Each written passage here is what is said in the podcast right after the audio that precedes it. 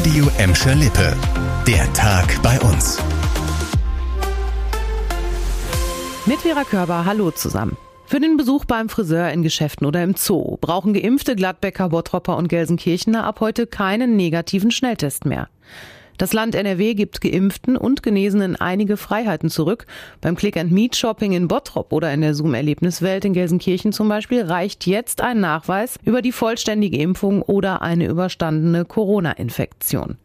Das gleiche gilt für den Friseurbesuch. Bundesjustizministerin Christine Lamprecht stellte in der ARD gestern Abend auch mehr Freiheiten im Privaten in Aussicht. Wenn zum Beispiel Oma und Opa gerne mal wieder Kinder und Enkeln zu zweit besuchen wollen und beide geimpft sind, von beiden keine Gefahr mehr ausgeht, dann ist das so eine Möglichkeit, die sicherlich auch viel Erleichterung auch im gesellschaftlichen Zusammenspiel äh, bringt. Oder wenn Krankenschwestern sich zu dritt mal treffen können, äh, weil sie eben alle drei geimpft sind und nicht nur zu zweit. Ich glaube, das sind so, schon solche Möglichkeiten, die sich da jetzt wieder öffnen in einem ersten Schritt. Maskenpflicht und Abstandsregeln gelten für Geimpfte und Genesene weiterhin.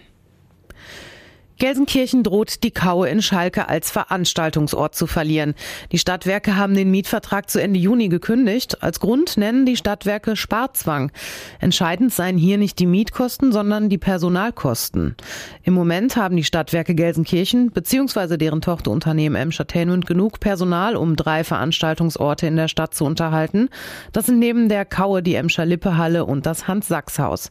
Allerdings kommt nun mit der umgebauten Heiligkreuzkirche in Öckendorf Düsseldorf eine weitere Location hinzu. Dadurch sei mehr Personal nötig, das man aber nicht bezahlen könne, heißt es von den Stadtwerken Gelsenkirchen. Also habe man sich von der Kaue trennen müssen. Allerdings besteht jetzt noch ein wenig Hoffnung. In dieser Woche soll es noch Gespräche zwischen den Stadtwerken, dem Kulturreferat der Stadt und Oberbürgermeisterin Karin Welge geben, ob und wie die Kaue als Veranstaltungsort möglicherweise doch noch zu halten wäre. Obwohl der Inzidenzwert im Kreis Recklinghausen stetig sinkt, bleiben die Schulen in Gladbeck weiter im Distanzunterricht und die Kitas im Notbetrieb. Das hat die Kreisverwaltung bekannt gegeben. Seit Donnerstag liegt die kreisweite 7-Tages-Inzidenz unter 165. Ist das an fünf Werktagen in Folge der Fall, dürfen die Schulen wieder Wechselunterricht anbieten. Laut dem Kreis Recklinghausen wird das aber erst kommende Woche Montag in Kraft treten, wenn der Inzidenzwert so niedrig bleibt. Die Kitas in Gladbeck und den anderen Kreisstädten könnten schon am Mittwoch wieder zum eingeschränkten Regelbetrieb zurückkehren. An den Gelsenkirchener Schulen bleibt es bis auf weiteres beim Distanzunterricht. In Bottrop ist wegen der niedrigen Inzidenz ohnehin schon länger Wechselunterricht angesagt.